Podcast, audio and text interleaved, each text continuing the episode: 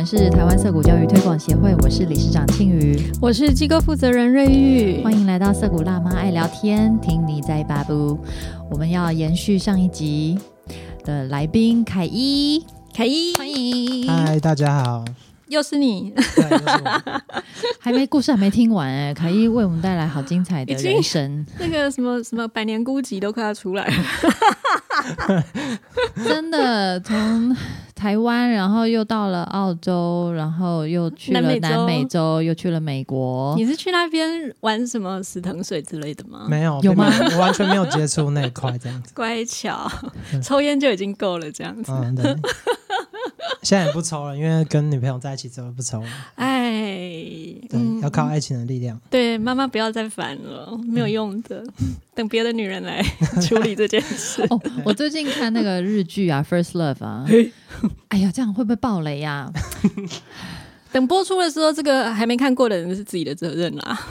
啊，总之呢，那个男主角啊，为什么会就是考上呃好的？国中，然后国中，哎，他对他那个时候，那个时候他们好像就是去去考那个是国中，好，然后哎哎是国中还高中啊？要求是高中了，拍谁？哎呦，哎哎，我搞不清楚了，反正就是因为哈，就是因为在火车上面，在火车上面看到这个女生哈，可以撒掉，然后呢才会发愤图强，因为他。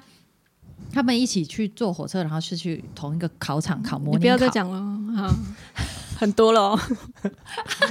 对不起，好，总之就是爱情的力量，因为爱情的关系，所以让他发愤图强，然后这个动力甚至一直延续到三四十岁的时候，就是这个人他忘不了，可以喽。不仅歪了，我还是制止无效。好来，爱情的力量，在爱情出现之前，就让我们回到教育的力量。是凯伊他一度奇幻的旅程哈，竟然没有尝试死藤水，不够奇幻。到底是不是海货出来的人？不是，不合格，不合格。但是你那个时候到了美国，是为了要要去做，为了以后进入实验教育界做实验教育工作来铺路嘛，然后想想要去取得一个学历，嗯，结果那个社区大学到底有没有？他他就没有结业啊？嗯，就我没有念完，所以我是没有拿到学历。然后其实台湾。的体制外学校就是因为教育三法通过关系，他就写的很笼统，就说什么你只要是某个专业的特定人士就可以，所以他也没有对于说有教师执照或是学历有一定的要求。所以其实我好像念不念完都没差。我主要去美国念书，还是想要有一个能力可以在学校可以教的。对，所以我去那边主要是学英文。然后如果到时候我原本计划是想要申请教育系这样子。哦，对。对，但是后来没有念完嘛。嗯，总之工作就找上门啦。嗯，对，就是那个前提已经不需要了。嗯，对。但是本来也是目标非常明确哦，就是去澳洲的时候就是要存钱，然后要旅行，然后再来去去美国的时候就是要拿学历，然后要教要学教育，然后结果教育的机会来了，学历也不重要了，反正目标已经来了嘛。对啊，对对对。凯伊，我想问你，你有刻意嗯，就是。我就不要这个学历也没差，因为一般人会想说，我都已经读两年了，对呀，我去拿一个证书，好。不容易来美国了。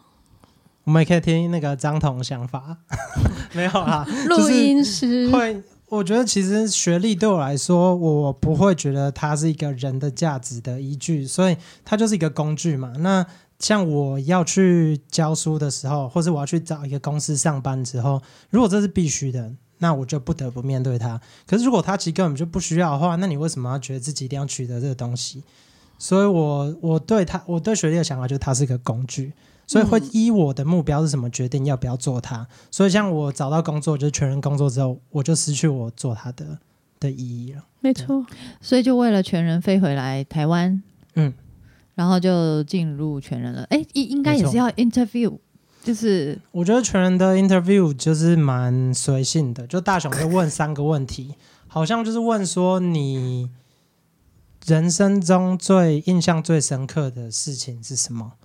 然后你觉得你未来，呃，五年或三年，你想象你会在做什么事情？那是想确定你会在全人待多久吧？我觉得可能是对人的想象、但是其实我以前在找工作的时候，那个一般公司也会问这个问题。对对对，大约大约对。OK，反正他就只是问三个问题，然后我也不知道我回答好不好，反正他就说你可以来。对，而且全人工作其实超酷的，就是不是超酷啊？你那个时候是就是只是为了要来全人工作，但是他们有就是招聘的有，比方说特别要哪一个专长吗？还是？就是是你你是要应该是要 filling 哪一个位置有吗？其实他们招聘的时候只有写中学和小学教师，他没有说你是要来教哪一个科目的。然后甚至我到全之后，大雄只跟我说你的工作内容就是三个，就是诶是三个嘛，反正我一个一个讲。就是他说第一个是你要来开校务会议，然后第二个就是你要跟学生约咨询，然后啊就这样。然后我就说啊，就这样，我是老师，我不是来上课吗？就是那我要上什么课？对。结果就是他没有跟我讲，所以我一直到开学前开会的时候，然后大家才开始说我们这学期我们要每个老师要开什么样的课之后，然后都没有人跟我说我要开课，然后我就很困惑，就是所以我可以不用开课吗？哎，赚到，没有人跟我说，薪水小偷，真的会觉得。其实老说在全人，如果你要当薪水小偷的话，那应该是最棒的地方。就是没有，现在还有涩谷。可是就是这种地方的心理压力才大，因为你做的好不好，不是别人帮你判断，他就是让你自己判断。所以，其实如果如果你自由行政的话，如果你是有责任感的人，你其实压力会很大。没错，那你如果是没责任感的，那当然很爽啊。是没错，对对。那所以我后来就是。但我一开始我就是跃跃欲试，所以我就开了一大堆课。我就把我在美国，请问一下，你开了什么课？我开其实就很我，因为我我我觉得我还没有一个专业，我就是把我自己，因为大雄一直跟我说，其实重点不是你可以教学生什么东西，是你对一个东西有热情，然后你去学它，然后你跟身边人分享你学这件事情，带大家一起学。所以他我就抱着这样的想法说，那我喜欢什么，然后我带大家一起做。所以那时候就是，嗯，有学生喜欢看电影，所以我刚刚有个什么地下电影社。然后我因为以前有手冲咖啡嘛，所以有带手冲咖啡。然后还有我那时候刚从美来美国回来之前，我上了一堂超棒的社会学课，所以我带社会学这样子。嗯，然后应该第一学期是哦，还有大雄好像说什么缺。中文课就是没有人上中文课，所以叫我带中文课。那我本身中文，我本身中文是属于那种我字基本上不太会写的程度。庆宇已经笑到倒在地上。就是你只要你只要全的学生，基本上你叫他们到黑板面前开始写东西，大家都是写注音，就是写不太出东西。那我中文每个人都读然后他叫我带《史记》吧，所以我 然后我我其实看不懂文言文，所以所以后来就是大雄指定了几篇，然后。就是他认为比较重要的经典，然后我们就一起读，所以这完全不是一个课堂，那就是一个大家读书会，那就是一个读书会。好的，对，没错。现场大家都笑到一个不行。对，那你你经过你经过这这个嗯体验，跟你本来想象的一样吗？就是实验教育的工作内容。嗯，我觉得上课这部分倒是没有太惊讶，因为毕竟我是全长大的小孩嘛，我本来就知道全的课堂不是一个很严谨的地方。对，但是这我就要问了啊，因为你在你那个时候在流浪的过程当中，你是下定一个决心你要走教育的啊。那那这个也跟你对教育的想象，教育对你到底是什么东西有关啊？那这个东西你有在全人，你你有在？你回来这个工作找到吗？你的这个教育的经历跟你原来对教育的想象是吻合的吗？嗯，好，这样讲啊，就是其实我必须承认，我在去全之前，我觉得我对教育的想象是非常肤浅的。对，就是其实我向往全人，我刚刚讲过，我只是向往那个环境，人跟人之间是比较真诚、比较单纯的。我是向往这样的环境，而不是我真的认为这样的教育比较好。我不是抱着某种教育信念，而是我其实喜欢那样子的环境去的，喜欢那样的人跟人之间的关系。对对。那你觉得教育到底是什么？好像那回答这个问题的话，我觉得教育就是我觉得在回答这个问题之前，先要回答是：你觉得一个理想的人是怎么样？我自己想这个问题是这样。那教育就是帮你成为那个你理想的人。那我觉得没有说每个人他理想中的样子一定都是不一样的。对，所以不可能有一种教育是适合所有人的。嗯，所以也不会有一种东西对每个人来说都是正确的。所以我觉得那是可可是那教育到底要怎么办？既然每个人都不一样，我觉得就是你要让每个人去探索，然后呢，他去建构出他自己认为好的东西。嗯，那。你要让他探索的话，我觉得就要制造出一个环境，就是说他有他可以接触到很多东西。因为如果你只能接触到一种东西，你就只会觉得这个东西是唯一的选项，这不叫探索啊，就是你没有你没办法做比较嘛，你没办法去，所以你一定要让他可以接触到各式各样东西。嗯，而且你要基本上你也要鼓励，不能说他在尝试其他东西的时候，你去跟他说是不好的。那如果你是单一价值的话，人基本上不会去做。尝尝试探索，所以我觉得就是一个很多元然后开放的环境，就会让人去探索。嗯，那我觉得下一个部分就是对你探索完了之后，但还没结束，就我觉得你要真的去做你的选择，然后你完成了它之后，我觉得你才会有自信长出来。那这个自信就会变成一股很坚定的力量，可以把你推向你要成为的人。不然有时候你只是想。想说哦，成为那样很好，可你不去做，那你一样就是你还是没办法往那个方向前进，你只是在原地看着那个方向而已。所以你如果要找到一个方向，你要探索；你如果要朝方向前进，你需要自信，你要有动力。所以我觉得教育就是你尊重每一个人，然后让他找到自己的呃路之后，他要去完成它这样子。嗯，可是这个多元好像很难，因为世界上东西太多了。没有一个地方可以提供所谓足够的多元给学生。嗯，我觉得这个多元也不是一个无限大，嗯，就是它也不是说越多越好，因为基本上如果你要比较一万种东西的话，你光是比就比不完了。对。但是我觉得有时候其实你对东西的一个比较也不需要到有真的那么多选择，就是其实你去比较不是为了说你要有很多选择，而是说比较的目的只是让你去建构出一个。我其实在这次的选择当中，我到底在追寻的是什么？就是它只是为了建构你的你想要的东西而已，它并不是要让你拥有很多选择。嗯，像我们在做涉谷的时候啊，好多爸爸妈妈问的问题就是说：，哎，你要怎么样确定？就是在这个环境里面，你有提供足够的资源给给小孩，足够的典范，足够的选择。然后，嗯，大家就会很很害怕，就是，哎，那如果我的小孩没有接触到这个，他是不是他就他不晓得有这个东西，他就会输给别人？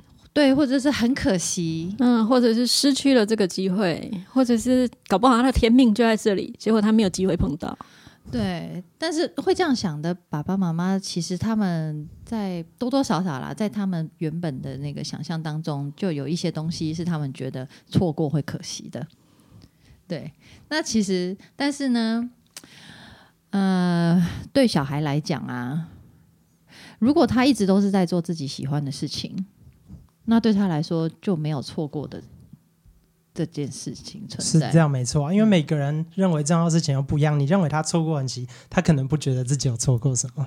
对对啊，所以这是一个很有趣，但是也很很很微妙的一件事情。就是说，是世界这么大，然后你可以做的事情那么多。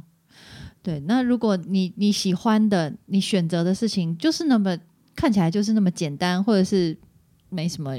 对，对别人来说没什么意义，可是他就是只对你有意义。嗯，对啊。那其实如果没嗯，以以一个父母或者是以一个教育工作者的角度来讲，你真的，我觉得我自己啦是好难帮别人决定什么是有意义的。我也是这样觉得，这个事情对我来说很可怕。哎，可是我们知道全人还是有主修啊，对，还是有必修。其实我我觉得父母应该说，呃，我们的社会其实父母很辛苦吧，因为他们被有一种期望的责任，就是说今天小孩他过得好不好，或者是他的成就如何，这些东西是是我的责任，就我有必要让他是。被大家认可的小孩的成就是父母的责任，对，没错。所以也就是说，为什么父母会一直介入小孩？因为小孩不只是一个小孩，你的其实小孩的一部分是属于父母的，好像被这样认知了，对，是这样认知的。所以我觉得那些父母的想法其实很可以理解，因为他们认为这是自己的责任，他们有必要替小孩做出选择。然后如果不这样，就是不负责任的父母，对他们会被批判，所以他们不得不这样做。对吧？可是我觉得，你其实 相信有，我相信有很多人一定默默的觉得。庆宇真是不负责任，我每天都自我谴责。哦，只是在全人当老师也是会一直被谴责啊。对，像我记得以前好像有什么新闻说华德福他们去云林要开学校的时候，然后现场就直接有人丢鸡蛋抗议，说什么就他们认为你们这种教育是不负责任。即使华德福在我们眼中，他们已经很负责任了，是很负责任、超严谨的。你就知道这个社会对于说教育该长什么样子这件事情的想象是非常狭隘的。嗯，好的。所以在到到了全人之后呢，你有找到就是符合你对教育工作的想象吗？对啊，教了这么些年，哎，你在全人待了多久？三年，三年，嗯，嗯，就以老师的身份的话，对教育想象就是我刚刚讲，就是我认为如果每个人可以建构出他自己的价值观，然后并且去追寻，我觉得这就是最理想的状态。嗯，那可是最困难的地方应该就是人在建立突出自己价值观之前，那你就是还没有。价值观嘛，对，那可是人心又会希望是安有要有安全感啊，所以你要有一个寄托。那你现在来了，你你什么都没有，你会选择去抓住一个东西让你觉得舒服，还是你要说我就让自己什么都没有，然后我要去花时间建立自己？我觉得没有人能够那么长远的能够看那么远视看到这个东西。我觉得当下你有受伤，你有需求时候，你就是会。去抓住它，多数人还是会选择那个有安全感的选项。没错，所以我觉得，而且你一旦选择安全感之后，那个东西就你也很难去戒断，对，就丢不掉了，就丢不掉了。因为你继续做，那你可能就会被更多人认同。你如果把它丢掉的话，那你要重新开始去摸索，然后那个摸索充满不确定性。所以我觉得，如果眼前有一个你做多少就可以得到多少的这个。路跟你做了，你不知道你可以得到多少路，大家一定会选择比较安稳的那个。我觉得这其实有点像投资，就是可以可以把就是一般主流价值想成是比较金融股之类，就是它是比较稳定的，短期投资有效的那一种。对，就你知道它会稳定的获利，那可是它的超额报酬基本上就不太可能发现发生，就是因为它就是走稳定的。那我觉得。可是你如果选择走一般主流文化的话，就有一个问题，就是因为你的价值观不是你自己建立的，你一直活在别人的价值观里面，所以你其实就是一直随时都很提心吊胆，担心说我是不是做的不够好。就是即使像我爸妈或者是我女朋友好，他们都学经历都蛮高的，他们也不会真的肯定自己啊，因为。他们都还是用在主流价值在检视自己嘛？他们并不是自己内心觉得好，他们只是觉得哦，大家会觉得这样比较好，所以他们一直都在。担心别人对我的眼光是怎么样子，所以其实即使你做了好，永远都还可以更好。别人对你的期待是不会有上限的。嗯，可是如果你自己清楚知道你要什么话，你就会知道你自己的位置，你不会一直担心说自己还不够好这样子。所以我觉得这就是为什么人如果要活得，我觉得快乐或者说有自信，或你对自己的人生满足，你一定要建立出自己的价值观，不然你永远就是一直活在别人的期待里面。而而且你要达成别人期待，基本上是不可能的，因为。会有一群人，有 A 群人期待你是成为这样，另外一群人期待你是这样，那到最后你就两边都不是人，你没办法满足，你没办法满足所有人的期待，所以。就算你满足了其中一群人，你也不会就此放心，因为你还记得还有另外一半人在批判你，你知道吗？永远都不够。那你就是要完全隔绝这些批判，你只要清楚知道你自己在做什么就好，由你自己去批判你自己。这样哇，好难哦。对啊，所以那最难的过程就是这个。那小孩如果他还没有建造出自己的价值观的时候，那该怎么办？对啊，如果这时候你跟他说你这样做就好的话，那他就等于他在依附你。可是你如果跟他说你不要问我啊，你自己想，或者是说我的看法是怎么样，那你的看法呢？就是你陪他去对话，给他不同的东西去刺激他去想各种可能性。那即使是这样，你还是需要等很漫长一段时间，他才会建构出自己的价值观这样子。所以我觉得对话在于帮助人成长这件事情是非常重要的。嗯嗯，这个就是你在全人做的事情吗？我说身为之一吧。我觉得这是我对于教育的想象，但我觉得我可能没有做的很好，是因为我发现这份工作需要的信念跟能量非常强大。嗯，就是你要对别人的人生，例如说一个学生他现在状态就是觉得自己很烂，然后他什么都不想做，那你要去了解他、理解他，然后就是跟他当朋友啊。就是关心他，然后跟他分享你自己的经验，然后好奇他对于各个事情的看法，就是给他觉得很烦。他他如果如果你没有期待他，他可能不会觉得烦；但是如果你期待他的话，他会觉得你很烦。但是我我是觉得说，你可是有些学学生期待这样状态的时候，其实是很难接近的。嗯嗯，对，就是你过去，然后他他是关起来的，对，他是关起来，没错，所以。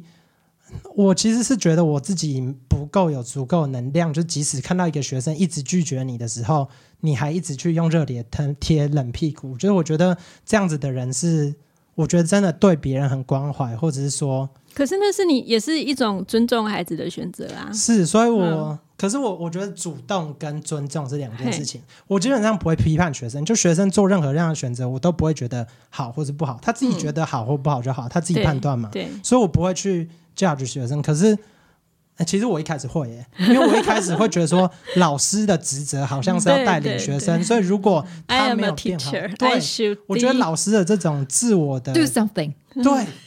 可是我觉得这其实是，当然在一般人眼里这很好，会说哦，这老师很有责任感这样子。作为老师的价值与立场，可是我觉得这东西其实不好啊，就是也不是不好，应该说，那你其实你就还是在主导小孩嘛，没错。那其实那你跟体制内差别没有很大，只是。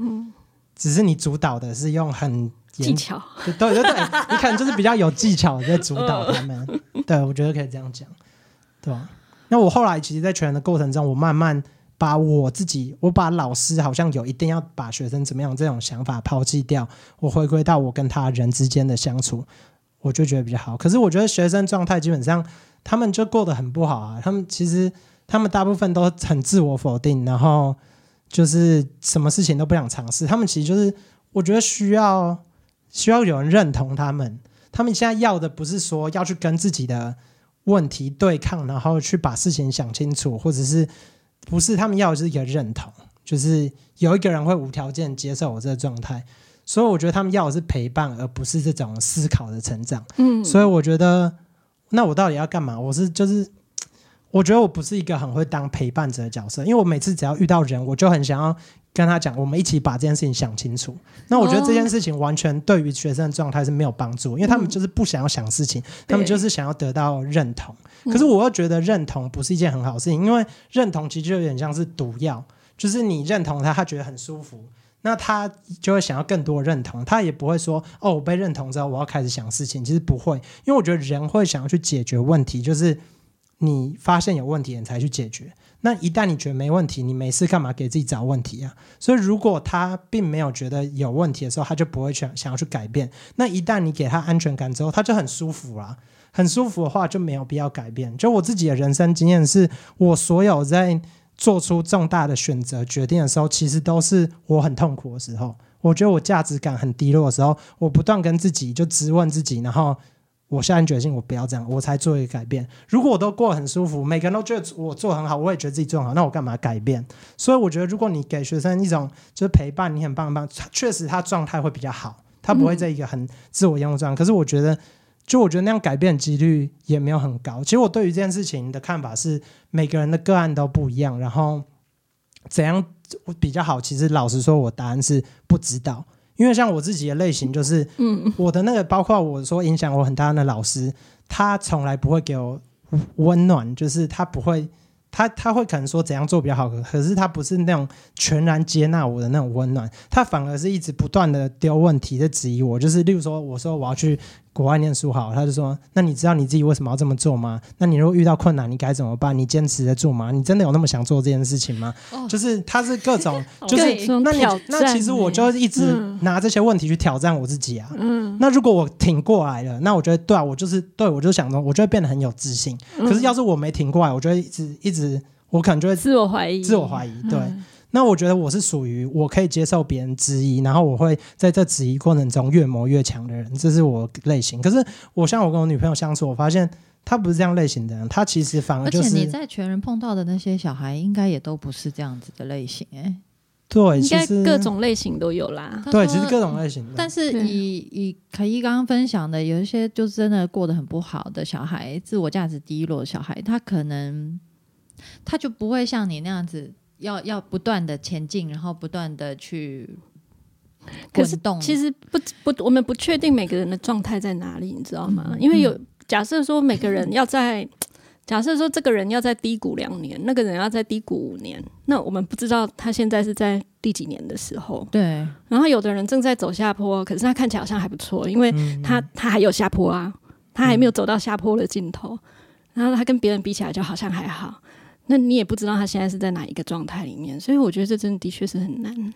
我我现在听起来啊，就是很多人他其实是要需要停下来的，嗯，可是整个氛围是。不不允许。我我倒是比较好奇的是，你说的认同的意思是什么？因为我听起来好像好像说，你觉得认同他们就是给他们一个舒适或是一个肯定的意思吗？嗯，对。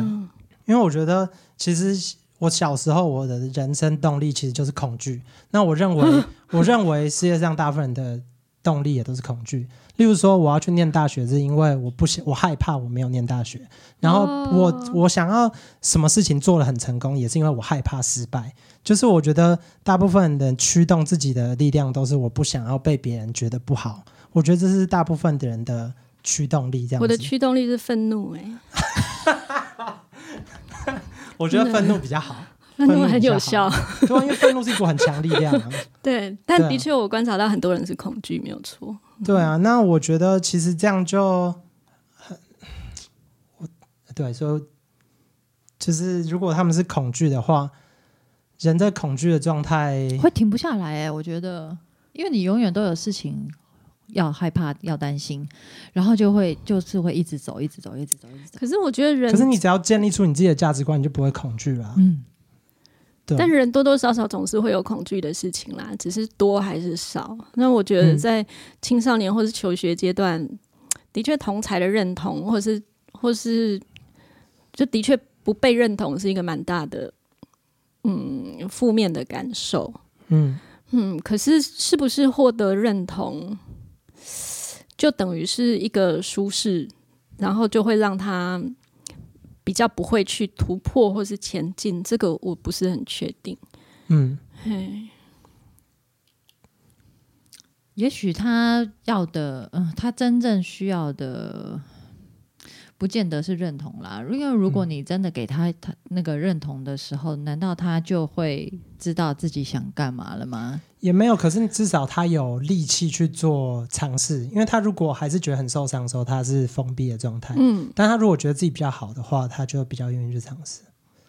可是，也许他获得认同之后，他还是需要一段时间去修复。对对，所以我们真的也不知道说他获得认同之后，他会需要修复多久，或是还需要去沉淀摸索多久。嗯嗯。那我觉得我不做全人老师的原因，就是因为我觉得我很不会陪伴。就是我可我我可以是一个对话、一起讨论事情的对象，可是我不是一个很好陪伴对象，所以我觉得。大部分小孩我都没办法给他们什么帮助，这样子啊，哎，我可不可以讲白话一点哈？就是他们在摆烂的时候，你看不下去，是这样吗？嗯，应该也不是看不下去，就是因为我自己也经历过那段时间，就是摆烂状态。可是我并没有觉得这摆烂是不好的，嗯，至少我自己对我自己过去摆烂。摆烂的我是蛮蛮享受的，然后我觉得每个人如果人生有那一段经验，我觉得也是好事，所以我并没有觉得他们摆烂我会看不下去，可是我会觉得那我在这里的意义是什么？因为我我其实我也不能做什么，所以我觉得是对我自己，我觉得意义感很低啊，我不知道我能做什么。嗯，那你都做了什么啊？我都做了什么？其实我我其实。只我觉得在全人的前一两年，就是慢慢建立出我除了课堂，就是我我换各种上课方式嘛，看怎样他们比较喜欢，或怎样我觉得比较好。教学技巧的磨练，对教学技巧磨练，因为我是从零开始，嗯。然后另外一个就是我在建构我自己想象教育是什么，然后后来建构完之后，我其实就想走了，对，因为我就发现我这里不是我想象中的教育，然后我也发觉我什么事都不能做。那你建构出来的是什么？嗯，就比较像刚刚讲，我希望建构一个就是让不会去没有，我认为单一价值观是最大的毒药。就是如果单一价值观就跟你说人你只能活成这样，那他就没有必要去思考，没有必要去探索啦。嗯，他就只要做那样就好嘛。所以那这样子他就没办法长出自己的样子。所以我认为单一价值观是我最不能接受的东西。那可我觉得全人基本上就例如说他对于你还是要上学科什么之类，他这已经不是暗示，这是一个明示，就跟你说。你人要做任何尝试都 OK，可是前提你要有基本学科能力，这是作为一个人的基本。你如果没有达到这个话，你连人都不是，你就是个废物。哦，你感觉被攻击到了？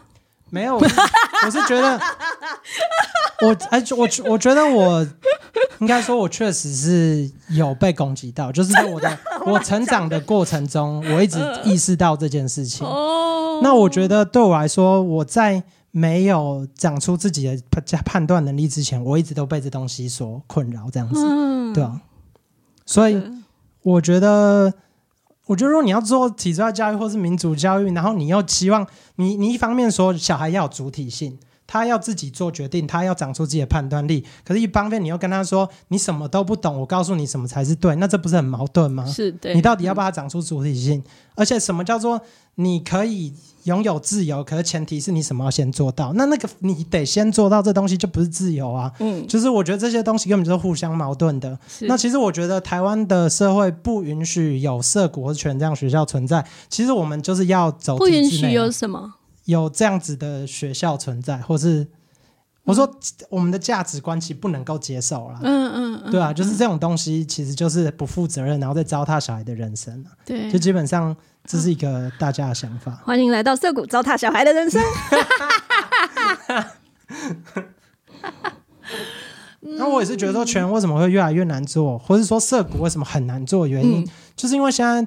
体制外教育翻转教育遍地开花，如果你要走中间路线，太多选择嘛。没错没错。那像这种极端路线，然后充满不确定性的东西，没有人要买啊。嗯，对吧？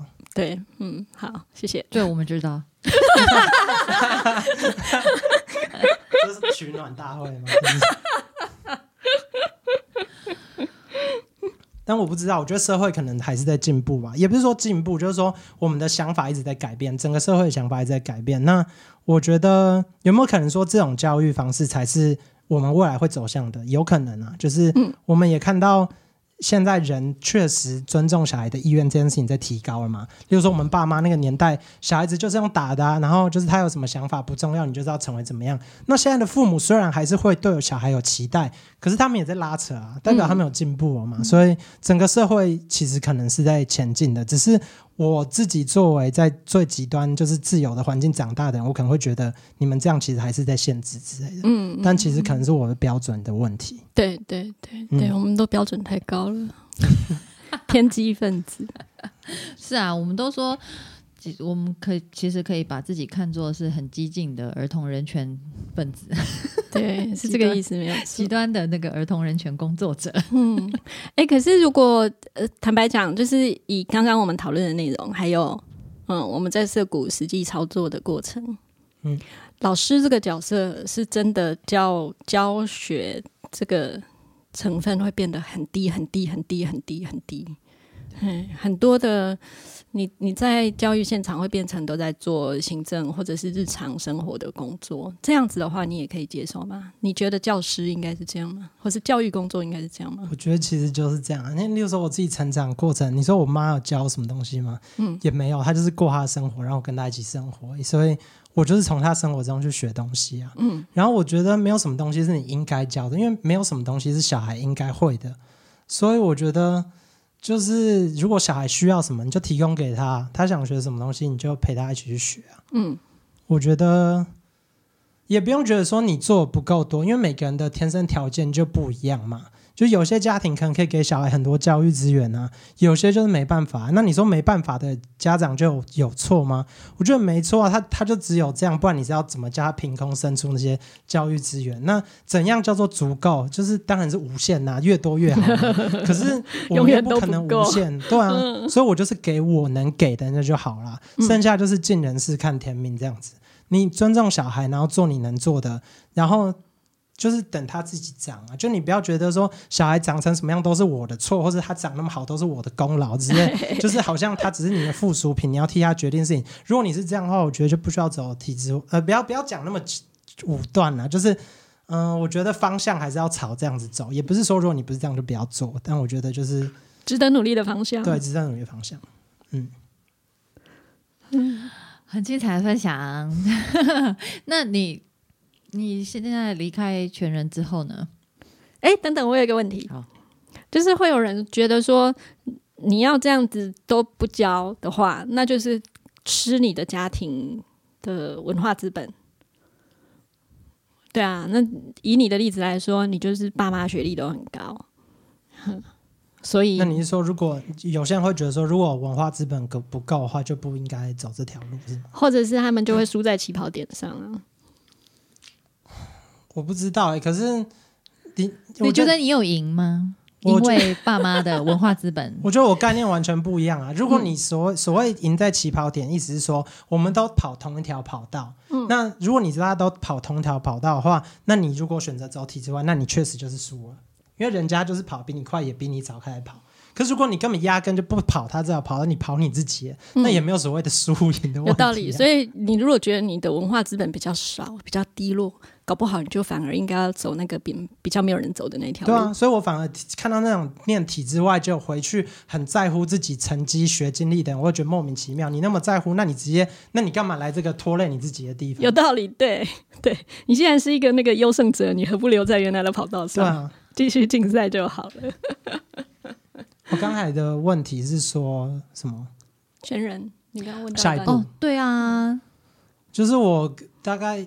就是我，我跟女朋友在一起之后，然后他爸就开始跟我聊一些投资理财东西，所以我就开始接触到金融这一块。所以我现在的目标就是我想要进去证券业当分析师。所以我现在我现在都在考那个营业员证照。然后我自己平常的日常就是我会看很多影片，然后读很多书，就是关于就是证券业的东西这样子。哎，我好奇你。有找到自己理想的一个典型了吗？典型哦，对啊，就是你说证券业、金融业、投资业的 role model 这一类的，就一直以来没有，没有，我就是广美。你说我自己的模型，对对，有啊有啊，嗯哼。但是但是我以为你是说某个人，然后他可以代表我的那个 model，这样也也可以。我的我的意思是说，你好，你现在已经过了这么多。过了这么多年，然后尝试过这么多事情，你的那个理想的人的典型是怎么样？有有有这个东西吗？我觉得可能很好笑吧。就是我我小时候就是一直都觉得，就是找到一个就是很相爱的人，可能这样就很好了。耶，结果是恋爱脑。然后等一下。所以我觉得，我觉得其实，在跟我女朋友在一起之后，我觉得，我就觉得就已经满足了。然后剩下的工作的东西，其实我就是，就是我也没有说多大热情，可我就是做啊。我觉得我也觉得有趣啊，那就做啊。我觉得这个是头脑用太多，好不容易有一个感情的依附 所产生的副作用。你前前半前半部过得太孤单了。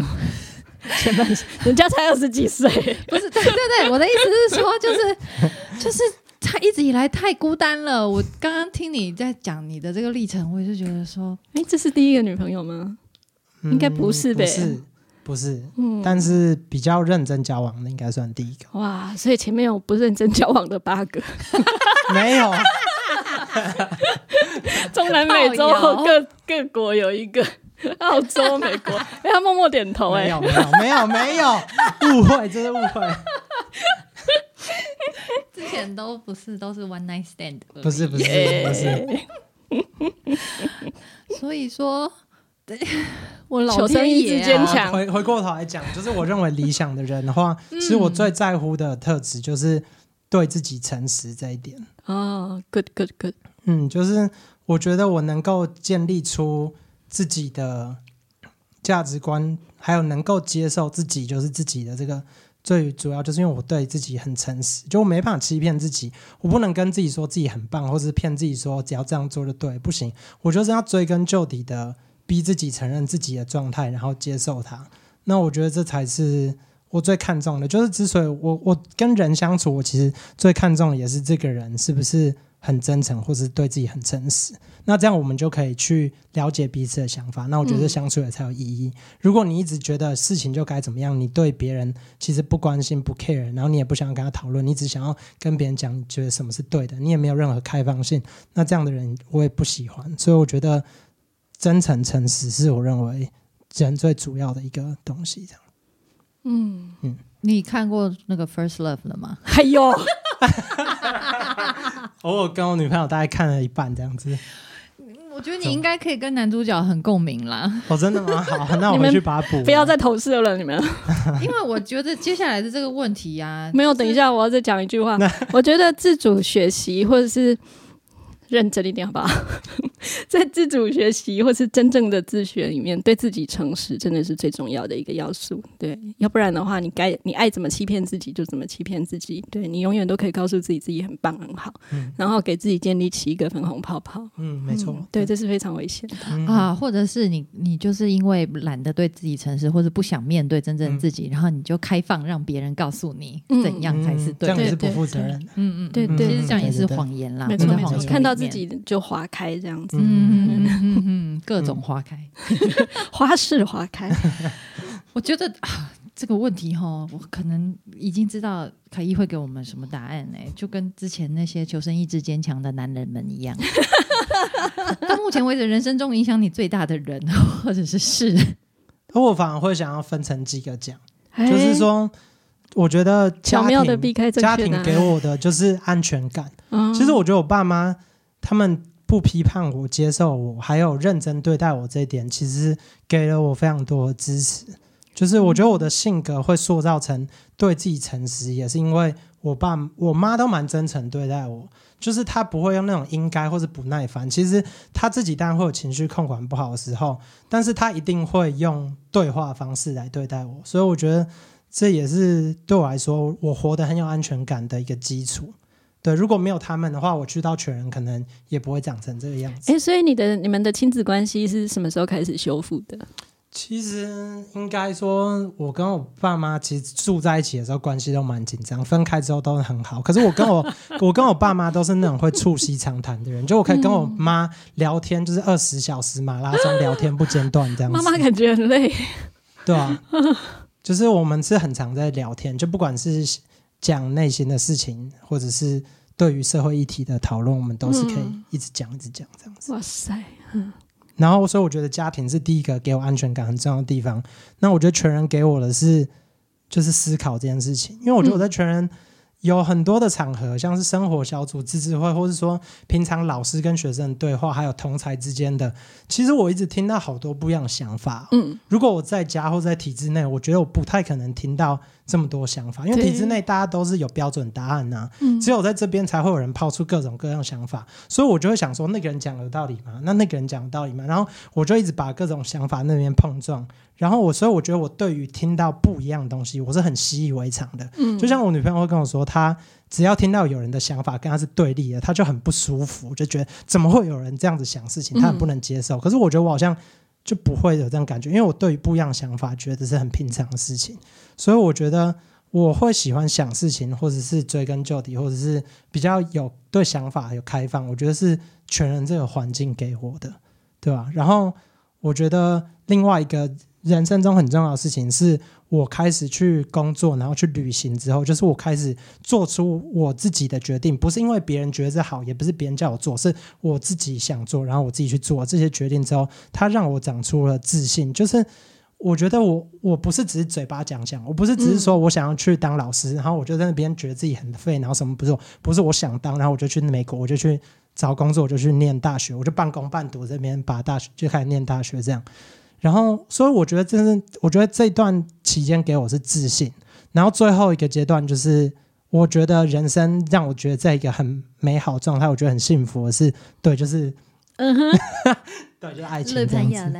对，你们交往多久啦？方便说吗？两年多吧。哇，两年多还这样子，可以啦，可以开放在我们节目里面，谢谢他公开的。嗯，本集致敬 凯伊的女朋友。对，希望有听到这一段节目，然后要点播一首歌给他吗？吗？还是什么？所以听起来就是原生家庭给你的那个支持跟情感，然后还有女朋友给你的情感，然后在全人所接触到的那个多元思想跟多元意见的冲撞，嗯，还有真的出国这段给你的，呃，从想法落实到真正自己完成一件事情给你的成就感，这些是一步一步累积起来的。然后你觉得这些事情是影响你最大的？对，嗯，非常完整的答案耶。那你满意自己到目前的人生经历吗？早知道满意啊！去中南美洲的时候，没有 就多交一个。我觉得我一定有很多做不好的地方，可是我觉得。我我看事情我没办法拆开来看，我一定都是要整体看。所以，我之所以能够成为现在人，就是所有我的好跟所有我的不好组在一起的。我不能把如果我把我不好部分丢掉，我等于把自己丢掉。所以，我是没办法拆开来看的。我如果喜欢现在自己，我就是要他全部，所以我没有后悔过任何事情。嗯，哇哦！所以你觉得现在自己是喜欢满意的？喜欢啊！哇，太好了，太妙了！因为嗯。因为你之前没有，就你现在恋爱给你这么多的一个，对，很棒的感觉。你家还有爸爸妈妈啦，还有出国去啦，都都有啦，很多啦。啊，但因为之前都没有啊，所以我以为你会讲说啊，如果能够就是之前多谈一些恋爱就好了，早一点遇到女朋友。不知道啦，反正。也就也就因为这样，所以没有什么想改变的吗？没有，目前就是就继续走下去，没有什么想特别做。各种满意。好哦，瑞宇还有没有想要再追问的？没有哎，凯伊有没有想要特别说的？嗯，没有，没有想要特别说的，但是我会蛮想好，我想，因为我其实我自己猜，我个人对于教育理念应该是跟社谷比较接近的。我就想说，你该不会想要访问社谷吧？没有，我不是访问啦，就是好奇，会想 想了解这样子。嗯，想了解什么？哦，所以我们可以这样在这个节目聊。可以啊，我们趁趁着利用你的人气打我们的知名度。哦，OK，就是所以。嗯，我不知道，就是你说身为涉谷的工作者，那你们对于就是我们的现况，就是大大家对于教育的想象其实是比较单一的。嗯，那你们就是怎么去跟家长对话？就是你们难道不会想要走中间路线吗？难道你们不会想要去回应他们的担心吗？你们都可以一直保持着我们这样子，就是。嗯，我们认为对的。然后你如果不喜欢，你可以离开；那你喜欢就加入我们。你可以一直抱着这样的想法嘛？就是。我觉得这是一件蛮困难的事情，就不会跟自己的教育理念妥协这样子，因为我们的现实的环境其实对这样教育是很严苛的。那我觉得你们能够坚持下来，我觉得很厉害，就很神奇。我们也还没有坚持下来，我们 快解散了是吗？对，我们才成立一年多。我先帮凯伊补充一下好了，好，嗯，瑞玉是在涩谷当职员嘛？那我是没有在涩谷当职员，那我的身份就是家长。所以我的小孩在涩谷里面，然后他还要 hold 协会啦，协会就是我们涩谷的这一群创办人们，嗯，还有支持者们。经营这个社群，嗯。嗯，我我比较像是协会，比较像是机构的一个 base，对啦，就是支持支持的一个力量。那呃，所以以我来讲，我就我就无所谓说。那个我会担心什么的？如果我会担心小孩的教育怎么样，我就不会办社谷了嘛。对，所以你个人是没问题，但是面对其他的家长呢？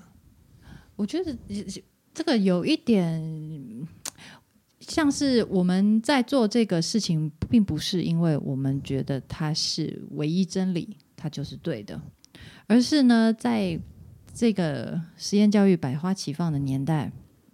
你有好多选择哦。那当你在体制内，嗯，你觉得我不要这个的时候，那你想要什么？现在有好多人可以提供你不同的选项。嗯哼。那涩谷只是就是其中一种。对。那我们要做的就是找到那个我要这样子的人。对，因为这个其实是很涩谷是很纯粹的。它就是这么的偏激的极端，对对，所以你当你真正想要这个东西的时候，就就没有其他的啊，就只有这个。对，那我就是要更好奇你们怎么走到这一步的，就是我觉得就是怎么会走到那么极端呢？因为这应该是 应该是有什么东西。把你们推到这里的，就你要去承受那么大的压力，或者你要跟别人那么不一样，那这不是一件很容易的事情。就你们一定有建构出你们对于事情的看法，然后你们是怎么建构出这东西？其实对我来说啊，我的资源我相对是处在一个资源很丰富的位置了。就是比方说，嗯，房间各式各样的课，从小孩在六个月大的时候就可以带他去上游泳嘞，就是那种婴儿游泳，然后那个也是很专业的一个东西啊，之前大家都没有看过，但是后来就是也是从国外引进，然后各种课程，然后选择非常多，那我也可以，我也有那个经济能力。可以带小孩去体验，所以说那个尝试是很早就开始了，对。但是呢，就偏偏遇到一个 口味很刁钻，还是怎么样，顶拍到顶的小孩。哎，其实我觉得很多小孩都口味刁钻，紧拍到顶啊，是对，只是他们的爸妈不会为他们安排来涩谷。他们爸妈还是希望，就是渐渐把它调整成大众可以接受的样子，或是爸妈可以接受的样子。哦，对啊，你好像没有想要去控制他，你反而就是说，哎，你不想要一般的，那我帮你找一个，你可以做你自己控制不了，是？对啊，我我可能跟我本身个性有关系，我没有非要怎样不可。然后我发现说，哎，我当我要，嗯，当我觉得这个东西不错，然后呢，我带他去体验。结果他很抗拒，弃之如敝屣。的时候呢，我并不想要，嗯，就是赔上我跟他之间的那个关系，对，很舒服的，很快乐的相处气氛，嗯哼，对，所以我等于是做了一个选择啦，就是在那些五花八门的知识课程跟。跟小孩的一个很单纯、很快乐的相处，我去选了这件事情。那这样的确是没有多少选择了，因为其他所有的大部分的亲子冲突都是来自于写作业啊。对啊。我最近有看到网络上有一篇就是打小孩的文，你们有看到？哦，很红，洛里寿司。对对对。然后其实我觉得他就是很可惜，有小孩应该要写作业，他不写，那我就压力很大，搞得我很焦虑。小孩一直不这样做，我只好。对对对对对，强迫他做。对，我想所有的爸妈都有这样的经验，我自己也有。对，嗯。但是爸妈不这样做的话，爸妈自己压力也非常大。你要怎么样去抗拒说学校老师打电话给你说你的小孩作业没有交，或是写不好，然后你跟他强力要求，可是他又不能够。就是如果我是学校老师啦，我也会想说，凭什么我要给你这个特权？那我如果开了这个门，我对其他的小孩其实是不公平的。他们也是拼死拼活把作业写出来的啊，对啊，所以这中间有很多环节是互相就是弱弱相残的制度。我们就是一个很集体主义的社会啊，就是觉得说大家都做的话，你也要做，就是你不能因为你一个人然后坏了我们整锅粥这样。对，可是事实上我们的教育制度就是大部分的小孩都不愿意这样做的，嘿，那就很吊诡。为什么？几乎所有的人都不愿意这样做，可是这个制度会逼我们所有的人都去这样做，而且我们还真的照做了，这 就蛮奇妙的。那也是感恩那个中华民国的法规，可以让我们申请涉股竟然会通过这样子。其实我本来也预期说，我们呃申请不一定会通过，想不到也是遇到了解并且很支持的那个审议委员们。嗯，但这个能不能继续就？很 难讲，对对对，就是计划就是三年，然后接下来还要再再做很多的沟通，就是也是要过关斩将吧。嗯，对，但的确最困难的是怎么样收到更多的学生，因为我们现在的学生数也是偏少，然后我们还是亏损的状态，嗯，还是需要很多人的支持跟帮忙。所以我说我们还没有开始坚持，就是这样子。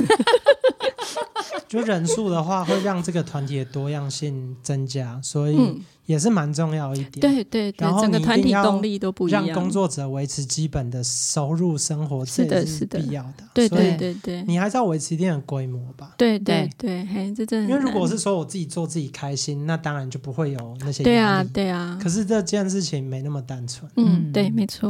嗯，了解。好，还有什么想？问的吗？我有回答到你的问题吗？我觉得有，就是听你整个讲，我大概知道你对于就是为为什么你可以继续走这条路的原因。我觉得我有我 get 到这样子。嗯，就是一直一直选我想要的那个。对，就你不是一个觉得非要怎么样，应该要怎样不可的人啊。所以我觉得你就是一直在动态调整。就是当小你原本给小孩，然后不想要的时候，那你就是应该是说跟着改变。我很清楚，我唯一想要的一件事情就是我跟小孩之间的连接，连接，嗯嗯嗯，对，这个是我唯一想要的，我就一直选他，其他跟这个东西有打架的，我就我就不要。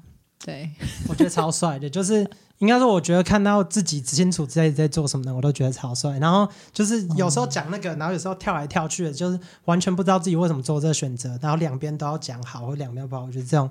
我不知道在干嘛，逻辑不一致哈。对，嗯，懂。好哦，今天非常开心邀请到凯伊来上我们的节目，然后，嗯，对我觉得我本来以为说凯伊要爆爆料什么的哦，但是 也算是有了。对，其实是有，但是但是当中其实我觉得最重最珍贵的、最重要的是看到你的一个成长历程。我觉得。我觉得最嗯，最让我觉得很棒的是，他对自己的状态和自己的选择是很清晰的。